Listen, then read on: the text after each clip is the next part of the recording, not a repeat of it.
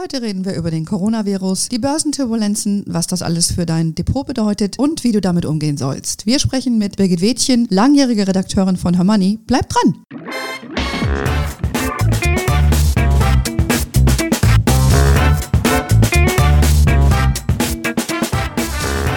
Ich heiße euch super herzlich willkommen zum Her Money Talk, dem Geld- und Karriere-Podcast für Frauen. Ich bin Anne, Anne Connolly, die Gründerin von Her Money und ich bin heute eure Gastgeberin. Wir sprechen heute mit meiner Kollegin Birgit Wädchen. Äh, wir wollen ein bisschen diskutieren über Corona, über die aktuellen Börsenturbulenzen, die Fragen, die ihr uns gestellt habt, äh, wo wir euch auch online schon befragt haben und geben euch vielleicht noch ein paar konkrete Tipps, wie ihr diese Situation für euch gut übersteht. Zunächst mal ganz herzlich willkommen, liebe Birgit. Du bist ganz weit entfernt von mir im fernen Köln. Erstmal ganz herzlich willkommen. Danke, danke. Hallo Anne. Grüße aus Köln. Danke, wir hätten uns natürlich super gerne persönlich getroffen, ganz klar, aber Corona lässt grüßen. Ähm, von daher müssen wir uns jetzt hier so behelfen, aber ich glaube, das geht auch so ganz gut. Ähm, zunächst mal, Birgit, zu dir. Die Leserinnen und unsere Hörerinnen kennen dich natürlich. Du bist ja die Hermanni-Redakteurin der allerersten Stunde, bist ihnen vertraut aus dem Newsletter von Veranstaltungen, die du immer sehr souverän äh, nicht nur moderierst, sondern auch inhaltlich bestückst und natürlich aus unseren Artikeln. Daher kennt man dich eh. Du bist sehr versiert versierte Finanzjournalistin und äh,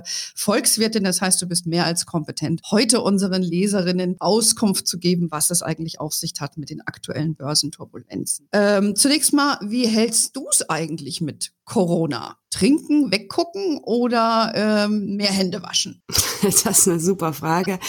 Äh, ich glaube, wir haben es zu Anfang ein bisschen unterschätzt und inzwischen, da wird einem ja mehr und mehr unwohl, ähm, schleicht so ein äh, unsicheres Gefühl in einem hoch, in mir zumindest. Der Blick ins Depot ist eine Sache, finde ich aber nicht so tragisch, sondern eher so das tägliche Leben, das so aus den Fugen gerät, wo man auf einmal selbst nicht mehr weiß, ob man irgendwie Risikofaktor geworden ist, wie man mit anderen umgehen kann oder soll oder darf. Und äh, das beunruhigt mich deutlich stärker als jetzt der Blick aufs Geld. Nichtsdestotrotz müssen wir über Geld sprechen. Ganz genau, das wollen wir tun. Und du hast natürlich recht, äh, man weiß gar nicht mehr, man will gar niemanden mehr berühren, umarmen. Also da, man geht ja komplett aus Distanz dieser Tage, auch mit denen, die einem besonders lieb sind. Aber ich glaube, das ist äh, jetzt erstmal eine, eine Vorsichtsmaßnahme, das, das zu tun. Aber lass uns ein bisschen über Geld sprechen. Äh, ich habe natürlich heute Morgen auch mal einen Blick, ich sage jetzt mal gewagt, in mein persönliches Depot ähm, und bin jetzt da im Schnitt, würde ich mal sagen, 15 Prozent gefühlt, weil das ist es ja, gefühlt im Minus. Wie sieht's denn bei dir aus? Ja, das ist so in der gleichen Größenordnung. Ähm, der erste Rutsch am Rosenmontag, der wirklich, wo es ganz massiv in die Tiefe ging, äh, da haben alle noch so gesagt, ja, hm, bisschen abwarten. Und ähm, danach kam aber eine Horrormeldung nach der nächsten. Immer noch mal zur Erinnerung, an dem Rosenmontag kam die Meldung aus Italien, dass da drei Provinzen im Norden abgeriegelt worden sind. Und inzwischen ist das ganze Land unter Quarantäne. Und heute Was? Morgen haben wir ja nochmal, also nach Montag, wo wir einen super starken Zusammenbruch der Börsen hatten, haben wir heute ja nochmal ein kleines Desaster erlebt oder sind mittendrin, weil jetzt das Ganze international auch von Herrn Trump aufgegriffen wird, der ja gleich ein Einreiseverbot für Europäer verhängt hat. Und ähm, mein Depot rauscht mit runter. Es gibt äh, natürlich Werte, die immer noch im, im positiven geblieben sind. Ich habe aber nicht verkauft, ähm, habe aber auch jetzt, also ich werde immer gefragt von Freunden, ja, wie machst du denn das selber?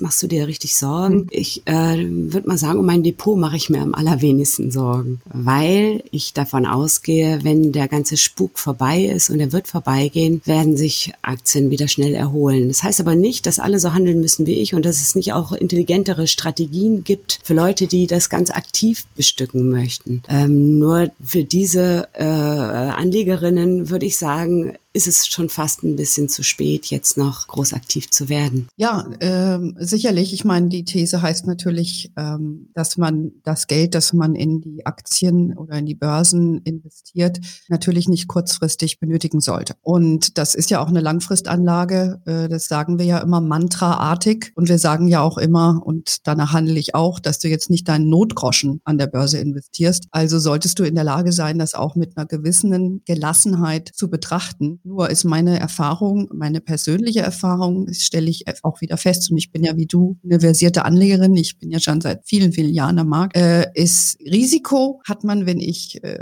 auf mich selber blicke, eigentlich immer erst nur verstanden, wenn man es gefühlt hat. Ja, mit dem Blick auf den Depot und so, der, die, der Effekt in der Magengrube, wenn du siehst, öh, gestern hatte ich aber äh, einiges mehr auf dem Konto. Was hast du denn da für Tipps für Frauen, wie man mit diesem Gefühl eigentlich umgeht, mit diesem Impuls zu sagen, oh, Panik raus, äh, ja, gefühlt weiß ich, ich soll drin bleiben, aber ich habe 10.000 investiert und jetzt bin ich nur noch bei fünf, das geht doch nur noch runter. Was sagst du diesen Damen, wenn sie diese Gefühlswallung haben? Naja, gefühlt ähm, war das ja wahrscheinlich richtig, Rosenmontag auszusteigen. Das ist ja nicht so, dass man da jetzt einen Fehler gemacht hätte, wenn man sich die weitere Entwicklung anguckt. Aber es macht schon auch Sinn, die Situation mal ein bisschen realistisch zu analysieren. Mhm. Also im Unterschied zum Beispiel, ich habe den äh, Crash um die 2000er Jahre, 2000er Wende miterlebt. Da hatte man ja Aktien oder Aktien von Unternehmen, die weit davon entfernt waren, Gewinne zu schreiben. Da ist ja jedes Unternehmen durch die Decke gegangen und irgendwann brach das Ganze zusammen. So, wer da verkauft hat, gut, weil diese Aktien haben die Höchststände nie wieder erlebt und viele sind sogar ganz pleite gegangen. Ich erinnere mich, meine erste Aktie war äh, MSC oder SCM Microsystems oder sowas. Das war äh, Jahre später war das auf einmal Spigadoro und irgendwann gab es das Unternehmen nicht mehr. Ähm, ich habe das dann auch gar nicht mehr so groß verfolgt. Ich habe die immer in meinem Depot liegen lassen als kleine Mahnung. Ähm, das waren zum Teil Unternehmen, ähm, das war absurd. So, wenn du heute vernünftig aufgestellt bist und breit gestreut über die Weltwirtschaft, dann kannst du davon ausgehen, dass die Weltwirtschaft nicht pleite gehen wird. Die, Unter die, die Börsen waren vor dem Crash auf absoluten Höchstständen, aber im Unterschied zur Jahrtausendwende waren sie nicht in dem Bewertungs, äh, auf dem Bewertungsniveau. Das heißt also, sie waren nicht absolut überbewertet. Das nächste ist, ähm, was dazu kommt, aktuell haben wir schon deswegen einen ganz anderen Markt, weil wir gar keine Anlagealternativen haben, weil wir ja seit der Finanzkrise äh, gar keine Zinsen mehr haben und äh, dieser Effekt, der wird sich ja eher jetzt verstärken, als dass es sich verbessern wird. Die EZB, die tagt heute, heute in, in zwei Stunden wird sie bekannt geben, welche Maßnahmen sie noch einführen wird. Wenn äh, du dir jetzt anguckst, was Leute für deutsche Staatsanleihen bezahlen, muss man sich mal einfach klar machen, also aus diesem Sicherheitsimpuls, du zahlst 108 Euro, um in zehn Jahren 100 Euro mhm. zurückzubekommen. Mhm. Und mhm. dann kann man immer noch sagen, bei Anleihen, da kriegst du ja dann den Zins, aber der Zins dieser Anleihen liegt bei null. Das heißt, genau. tatsächlich tauschst du 107 oder 108 Euro heute Morgen sogar gegen 100 Euro in zehn Jahren. Dann hast du natürlich zusätzlich noch Inflationsverluste. Das heißt also, dieser, dieser Crash jetzt ist ganz schlimm, äh, fühlt sich auch schlimm an für die meisten, aber wenn man das ein bisschen realistisch betrachtet, dann äh, und lange Zeit hat vor allen Dingen, also gut aufgestellt ist und lange lange Zeit hat, dann äh, macht es wenig Sinn, sich da jetzt so den, also so in Panik zu verfallen. Ähm, ganz kurz mal, was passiert denn in der Weltwirtschaft aktuell? Der deutsche Markt ist erstmal eingebrochen. Zuerst Exportwirtschaft Deutschland, äh, Exporte nach China. Ähm, China lag weitestgehend brach und China ist ja auch ähm, nicht nur äh, die, die Wiege des Virus, sondern auch äh, der Treiber der Weltwirtschaft mit, mit einem starken Wachstum, stärker als alle anderen Nationen. Und ähm, der zweite Schritt ist, der genauso schlimm ist, die Vorprodukte aus China können nicht mehr geliefert werden, weswegen hier die Produktion äh, in Stocken gerät. Und das dritte, was wir jetzt sehen, ähm, noch mal eine Spur schlimmer. Wir haben ganze Länder wie Italien unter Quarantäne, wo gar nichts mehr läuft. Der Virus breit, das Virus breitet sich aus auf den Heimatmärkten. Das heißt, dass wir hier auch die Absatzmärkte in Gefahr bringen, weil wir haben auch keine Konsumenten mehr, wir haben keine Veranstaltungen mehr, wir, also Konsumenten eben sehr stark eingeschränkt. Wir haben keine Reisen mehr, keine Mobilität mehr. Es gibt also ganz viele Sektoren, die hier jetzt äh, total zusammenbrechen. Das mhm. ist eine massive Krise.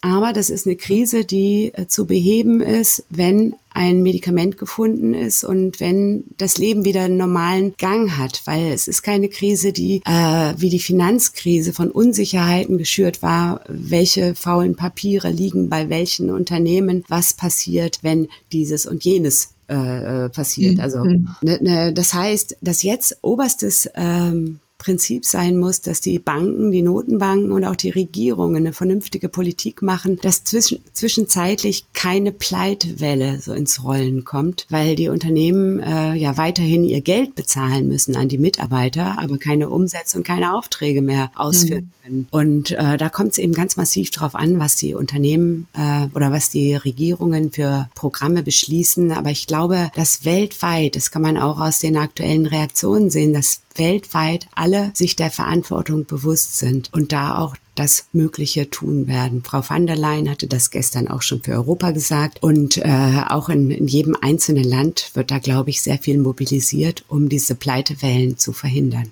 Ja, das sehe ich genauso. Ich glaube, kurzfristig ähm, ist das natürlich äh, unabsehbar, was das für einzelne Unternehmen bedeutet. Aber ich teile deine Meinung. Die Unternehmen sind auf jeden Fall oder die Firmen, Entschuldigung, die, die, Regierungen wissen, dass sie agieren müssen. Und da vertrauen wir jetzt äh, drauf oder ich vertraue da auch drauf. Ähm, die Banken sind auch in deutlich besserer äh, ja, Position, als sie noch vor der Finanzkrise waren. Also ich glaube, dass das Risiko ist da für mich ein bisschen minimierter, was das angeht. Und ich glaube auch, du sprachst eben die Tech-Werte an, dass die Tech-Werte von heute, wenn man sich die Märkte ein bisschen granularer anschaut, die, die laufen eigentlich gar nicht so schlecht. Im Gegenteil, ich denke, dass viele dieser Tech-Werte, ich sage jetzt mal so, so Unternehmen, die ähm, ja, es leichter machen, über Videokonferenz zu kommunizieren, wenn viele ihre Arbeitnehmer nach Hause geschickt haben, die könnten eher profitieren. Oder lass uns doch mal ein bisschen über potenzielle Gewinner auch mal sprechen. Wie siehst du das? Naja, die Tech-Werte waren ja schon die letzten Jahre die absoluten Highflyer und die haben jetzt erstmal auch ein mhm. bisschen Federn gelassen, was ganz normal ist. Und natürlich können einzelne Werte profitieren. Aber ähm, ich hatte gestern eine Veranstaltung und da kam auch immer wieder die Frage, wer ist denn so der Profiteur und wer ist denn mhm. äh, der Verlierer? Und äh, natürlich gibt es jetzt kurzfristig Profiti äh, Profiteure, Äh, die Pharmabranche, die Medikamente, die Ausrüster für, für diese Kids, Kiagen und Co., äh,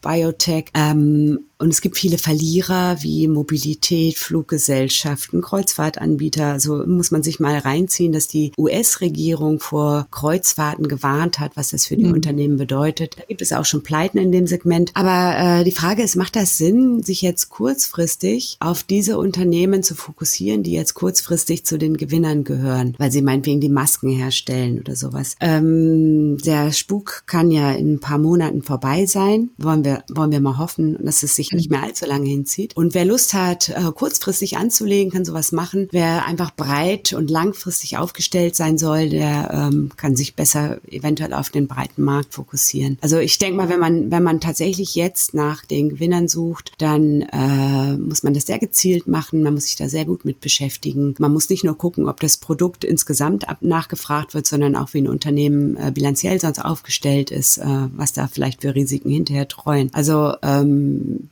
Wer Spaß dran hat und wer sich da wirklich reinknien möchte, für den gibt es bestimmt jetzt sehr viele interessante Werte. Das nächste ist auch gute Dividendentitel äh, sind mhm. natürlich jetzt mhm. auch, genau. äh, auch gefragt, weil die eine gewisse Sicherheit bringen. Ähm, aber auch da gilt es, jedes Unternehmen einzeln anzugucken, wenn ich äh, einzeln investieren will, weil wenn der Umsatz wegbricht, wird auch die Dividende wegbrechen. Das heißt, die Dividendenrenditen, die aktuell ausgewiesen werden, müssen nicht die sein, die es auch dann am Ende gibt. Und äh, tatsächlich macht es da vielleicht auch auch Sinn, in einen ETF oder in einen Fonds etwas breiter aufgestellt zu investieren. Ja, also ich, ich teile absolut deine Ansicht. Äh, wenn man etwas spekulativ aufgestellt ist, kann man sich ja so the pockets in the market, also die äh, Einzelelemente des Marktes ähm, jetzt vielleicht noch profitieren, heraussuchen. Aber ich bin auch eher lieber ein Anleger oder eine Anlegerin, die sagt, ich bin jetzt ja mittel- bis langfristig orientiert. Ich bin gut diversifiziert. Da gehört auch so Unternehmen aus dem Pharmabereich eh dazu. Da gehören die Tech-Werte dazu. Da gehört eine internationale Streuung dazu. Also braucht man sich da jetzt nicht unbedingt in Panik versetzen zu lassen.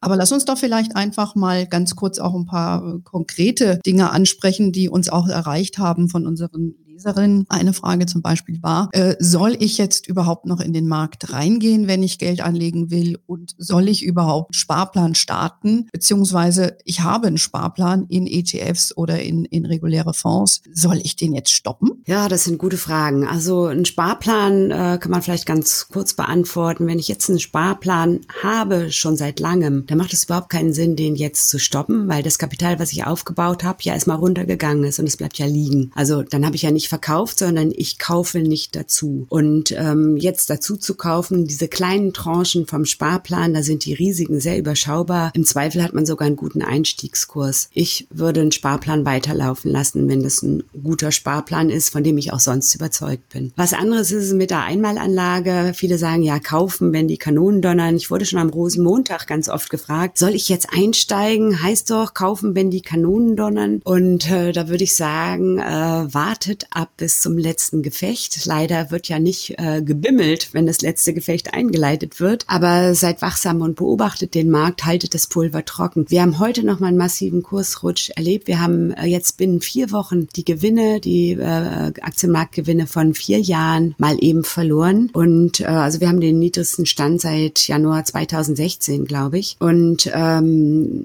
ich würde abwarten, bis sich da eine kleine Talsohle bildet. Oder wenn ich jetzt ganz viel investieren will, auf lange Sicht wird es bestimmt ein ganz guter Einstiegskurs sein. Aber ich würde jetzt nicht volles Risiko äh, gehen, weil es kann immer noch mal weiter runtergehen. Je nachdem, wir haben gesehen, dass der Markt sehr, sehr stark auf diese politischen Entscheidungen reagiert hat. Mhm. Ähm, heute Morgen eben auf die Einreisesperre und zweimal in der Vergangenheit auf Italiens äh, Entscheidungen, ähm, den Norden unter Quarantäne beziehungsweise das ganze Land unter Quarantäne zu stellen. Wir haben heute ganz viele Meldungen aus allen europäischen Staaten, die Schulen dicht machen, Kitas dicht machen, Universitäten dicht machen, ähm, Unternehmen dicht machen. Wir haben Verbote für äh, Besuche von Alten, Alten- und Pflegeheimen. Wir haben wirklich irgendwie einen also gefühlten Notstand und dass die Unternehmen leiden werden und dass da noch einige eventuell in, in äh, größere Schwierigkeiten kommen. Das halte ich für sehr wahrscheinlich. Ich würde im Moment einfach nochmal abwarten, was Politik oder was dagegen gesetzt werden kann, ähm, wie sich die Lage in China entwickelt. Ähm, da hört man ja, dass es erste Besserungen gibt. Äh, die Anzahl der Neuinfektionen geht deutlich zurück. Und ähm, es sind ja ganz ähm, äh, gute Perspektiven. Und dann äh, bitte aber auch aufmerksam am Ball bleiben, weil äh, das Risiko, wenn man verkauft, also aktiv handelt, ist, dass man hinterher nicht wieder einsteigt oder den Einstiegszeitpunkt verpasst. Also nicht zu voreilig, aber äh, sobald ähm, sich so ein bisschen äh, diese Panik gelegt hat, vielleicht auch in mehreren Tranchen dann einsteigen, breit aufgestellt. Ähm, das wäre zumindest meine Strategie. Mhm. Also, wir wissen ja auch, äh, politische Börsen haben kurze Beine. Ja, und wir erleben ja dann auch eine sehr politische Börse, wie du eben sagtest, neben den externen Faktoren. Naja, und, aber auch eine, äh, auch eine ökonomische. Es ist jetzt keine ja, ja, ja, ja. sondern Aber die politischen Faktoren kommen ja noch dazu. Aber ich würde mal sagen, so, so Fazit ist ETFs oder Sparpläne, die man hat, auf jeden Fall weiter besparen. Äh, wenn man neu größere Summen einsteigen will, sollte man das mit Vorsicht tun, vielleicht eher noch warten. Mhm. Ja, und ähm, nicht sein ganzes Futter dann, äh, sag ich mal, ja, geben oder investieren in den Markt. Wollte sagen, wir haben ja keine Glaskugel und wir wissen wirklich nicht. Also wir haben uns das, was wir momentan erleben, ja überhaupt nie vorstellen können. Also ich zumindest nicht. Äh, und noch heute habe ich so Gespräche mit meinem Sohn, der ist 26, der das für vollkommen übertrieben hält. Und ähm, aber diese Argumente, erst die Jungen und dann übertragen sie es an die Alten, ich finde die nicht von der Hand zu weisen. Und was so eine Verunsicherung auslösen kann, auch ökonomisch, das äh, können wir noch überhaupt gar nicht abschätzen. Fakt ist, wir haben in 115 Ländern inzwischen, äh, die sind betroffen von dem Virus. Und äh, dass die ganze Weltwirtschaft in eine Rezession gerät, das ist also mehr als wahrscheinlich. Ich glaube, da werden wir nicht drum rumkommen. Und äh, deswegen äh, Ruhe bewahren und eventuell Pulver im Trockenen halten. Ganz genau. Und ich denke auch die langfristigen Auswirkungen, insbesondere auf zum Beispiel Lieferketten. Du sprachst es ja vorhin auch schon an, ne, dass man es ja mhm. gewohnt ist, just in time zu produzieren, weil man darauf vertraut, dass das rechtzeitig aus dem fernen China oder sonst wo angeliefert wird. Ähm, das, äh, denke ich, sorgt für ein großes Umdenken in der Wirtschaft, wie auch jetzt der Tendenz zu Homeoffice. Ich denke, dass das auch langfristige, langfristige Auswirkungen hat, wie Unternehmen überhaupt agieren werden, wo viele ja gegen Homeoffice waren oder ne, da keine Policy hatten. Also ich denke, das wird nicht nur negativ, sondern auch insgesamt interessante Auswirkungen haben, wie wir unseren Alltag gestalten werden. Ähm, aber dafür ist heute noch ein bisschen zu früh. Wir wollten jetzt einfach nur mal so einen kleinen, äh, ja, schauen, wo, wo steht die Lage, so ein bisschen den Puls fühlen ähm, und unseren Leserinnen und Zuhörern äh, da ein paar konkrete Tipps geben. Ein Aspekt, ein, ein Aspekt hatten wir noch irgendwie, ich habe äh, von vielen auch die Frage gehört, wenn eine Bank pleite geht, was ist denn dann mit meinen Depots? Ähm, dazu äh, noch ganz kurz die Beruhigung. Aktien und Fonds und ETFs sind Sondervermögen. Wenn Ihre Bank mhm. pleite geht, was ich für nicht sehr wahrscheinlich halte, weil da ja die Rettungsschirme parat stehen, weil die Folgen ja sonst äh, wieder nicht absehbar wären. Aber ähm, äh, Aktien und an äh, Aktien und, und Fonds und ETFs sind Sondervermögen, die können Sie sich so übertragen lassen, die werden gesondert gehalten, die gehen nicht in die, äh, in die äh, Pleitemasse, in die Insolvenzmasse. Ähm, bei Zertifikaten allerdings ist das anders. Das sind Inhaberschuldverschreibungen, wenn Sie Zertifikate halten, Discount-Zertifikate, so das ist somit das gängigste für Privatanleger. Dann, äh, wenn die Bank betroffen ist, dann geht das Geld in die Insolvenzmasse und Sie bekommen wahrscheinlich nur sehr wenig zurück. Das haben wir ja bei Lehman Brothers erlebt. Da gingen Anleger nicht leer aus, aber ähm, haben doch einen Großteil des Geldes verloren. Das ist ein ganz wichtiger Punkt. Danke, dass du dann angesprochen hast, Birgit. Äh, das äh, hätte ich jetzt auch noch vorgehabt, weil das ja auch mal eine der häufig gestellten Fragen ist. Kann ich denn mein Geld äh, verlieren, wenn, wenn das Unternehmen pleite geht, bei dem ich oder die Bank, bei der ich das Depot führe. Ähm, vielleicht noch eine, eine andere Frage. Das kommt ja auch sehr häufig durch diese ganze Panik. Wir sagen jetzt zwar natürlich äh, stillhalten, aber viele haben doch einfach den Impuls zu sagen, hey, ich verkaufe jetzt einfach meine Kiste, da bin ich raus, dann kann ich wieder schlafen. Äh, jetzt habe ich vielleicht ein bisschen was verloren, aber dann verliere ich noch mehr. Was, was empfiehlst du diesen Damen, die, die diese Gedanken haben? Naja, es kommt darauf an. Also wenn ich das Geld jetzt übermorgen brauchen würde äh, und geplant hätte oder ich das wirklich ähm, ohne das Geld gar nicht auskäme, dann ähm, muss man im Zweifel mit Verlust verkaufen. Aber wenn man ein bisschen länger Zeit hat, würde ich sagen, Ruhe bewahren. Ähm, wir haben während der Finanzkrise Einbrüche an den Aktienmärkten von 50 Prozent gehabt. Wir haben während der Internetblase Einbrüche gehabt von äh, sogar zum Teil 70 Prozent. Und wenn man sich mal einen langfristigen Chart anguckt über 30 Jahre, dann ist es unter unterm Strich immer nach oben gejuckelt, genau. trotz ja. der Einbrüche. Und wenn, wenn ich also Zeit habe, dann äh, und, und weiß, dass das tatsächlich jetzt ein Problem ist, was nicht in den Unternehmen an sich begründet ist, ne, dann äh, würde ich sagen, Ruhe bewahren und sich auch immer darüber bewusst sein, dass es überhaupt gar keine Anlagealternativen gibt. Nochmal, die Banken werden die Zinsen weiter senken, die werden das weitergeben, auf dem Konto verliert das Geld ähm, an Wert. Die institutionellen Anleger müssen irgendwie ihre Verpflichtungen erfüllen, die müssen irgendwann wieder investieren. Ähm, die Aktien sind im Vergleich zu Anleihen relativ attraktiver geworden nach dem Kursrutsch. Wer schon lange investiert hat und ganz mit durchgereicht wurde, kommt es immer darauf an. Äh, wenn man zum Hoch eingestiegen ist, ist es jetzt bitter, weil es kann einen Moment dauern, bis man wieder da ist. Wenn man aber Zeit hat, äh, würde ich sagen, einfach Ruhe bewahren. Genau, das ist doch, glaube ich, auch das, das Fazit, Ruhe bewahren, diversifiziert sein, ähm, sich seine Anlageziele bewusst machen. Ich glaube, das sind die wesentlichen Kriterien und man hat ja auch hoffentlich nicht seine Notgroschen investiert. Ähm, wir kommen jetzt dann, glaube ich, bald zum Schluss, liebe Birgit. Eine äh, Sache, die wir jetzt nicht so besprochen haben, ist die Marktdynamik. Du hattest es eben schon angesprochen, institutionelle Anleger, also Versicherungen, Pensionskassen oder ähnliche, werden ja auch oft gezwungen, sich in solchen Zeiten aus Märkten zurückzuziehen. Mhm. Magst du da noch was dazu sagen? ja, das, äh, da, äh, damit kann man vielleicht den massiven Verfall, also an dem Rosenmontag und auch also diesen massiven Ausverkauf auch nochmal begründen. Computerhandel erstmal, wo automatisch Signale für Verkäufe sorgen. Dann haben die institutionellen ja Risikobudgets und die sind aufgebraucht. Die müssen dann umschichten in risikoärmere Anlagen. Das heißt, sie müssen im Zweifel dann Staatsanleihen für 108 Euro Euro kaufen. Ja, und dann äh, sind ja auch da viele, äh, die wirklich jung sind und Krisen so nicht kennen und die auch dem Herdentrieb folgen und Angst vor größeren Verlusten mhm. haben. Also so kommt dann auch so ein ganz schneller ähm, so eine ganz schnelle Abwärtsbewegung ja. zustande. Mhm es wird die nächste, die nächsten Wochen werden zeigen, ähm, auch die Entwicklung in China, aber auch die nächsten Wochen hier. In China ist ein Medikament im Einsatz, in, in Test. Da wird es nächste Woche erste Ergebnisse geben. Und äh, wie gesagt, es kann dann auch schnell wieder bergauf gehen. Im Moment gilt es erstmal, die Entwicklung des Virus zu verlangsamen, die Ansteckung zu verlangsamen. Und ähm, das Geld äh, wird meine, meine Einschätzung. Die, die Aktienmärkte oder die Wirtschaft wird sich wieder normalisieren, wenn die Börse sogar noch eher, weil die ja ein Vorläufer ist, genau. wenn äh, es erste Anzeichen gibt, dass diese Krise kontrollierbar, beherrschbar ist oder das Virus auch heilbar ist. Ja, also dann danke ich dir mal ganz, ganz herzlich, äh, liebe Birgit, für, für dein, deine Insights und, und dein Wissen. Ähm, unsere Hörerinnen würde ich und die Leserinnen auch von Hermanni würde ich bitten, wenn ihr noch Fragen habt ähm, oder Themen, die wir behandeln sollen, dann schickt uns die einfach. Wir sind erreichbar über Instagram, Facebook und auf die üblichen Kanäle oder auch ganz altmodisch per E-Mail. Äh, Birgit, hast du noch einen abschließenden Tipp für unsere äh, Hörerinnen an diesem, ja, schwierigen an, an diesem schwierigen Tag. Habe ich habe ich nur den Tipp, äh, den ich mir selber auch geben muss: Ruhe bewahren, aber wie gesagt nicht in Bezug auf das Geld, sondern in Bezug auf äh, alle Pläne, die man vielleicht für die nächsten Monate hatte, die auf einmal irgendwie fraglich sind, ob man die umsetzen kann, äh, die auf Eis gelegt werden müssen.